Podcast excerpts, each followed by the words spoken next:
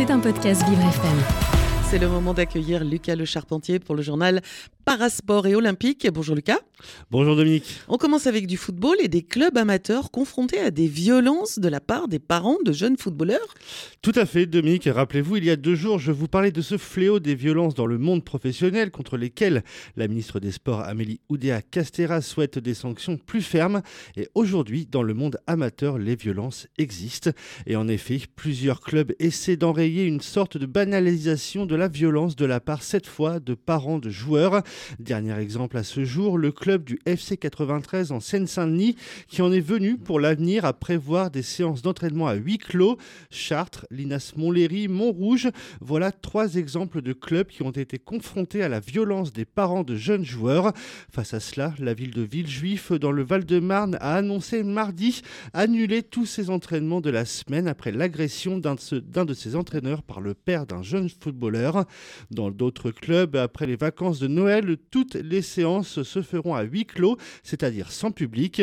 Une mesure ferme qui prend de l'ampleur et qui semble être la seule réponse trouvée par les clubs amateurs pour alerter sur le fléau et protéger au mieux les éducateurs face à certains parents faisant preuve de plus en plus d'actes de violence. Mais alors Lucas, attendez, je comprends pas. Quelle est la raison de ces comportements violents de la part des parents? Eh bien Dominique, certains parents sembleraient agir par volonté de mimétisme.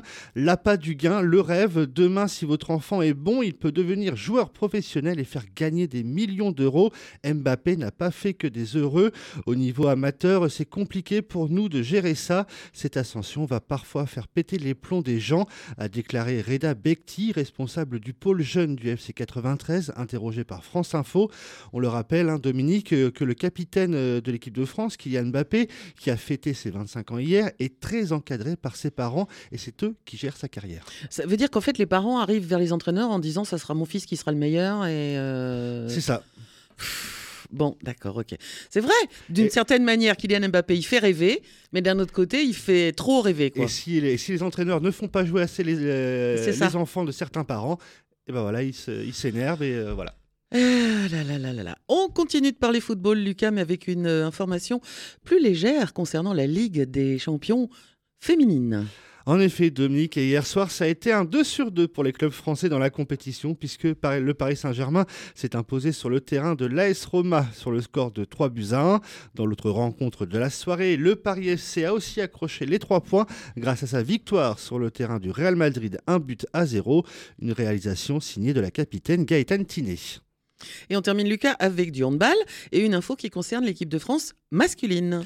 Et oui, dans un entretien publié hier par le journal L'équipe, Vincent Gérard, le gardien des Bleus âgé de 37 ans, a annoncé qu'il prendrait sa retraite à l'issue de la saison, soit après les Jeux Olympiques de Paris qu'il souhaite pouvoir disputer.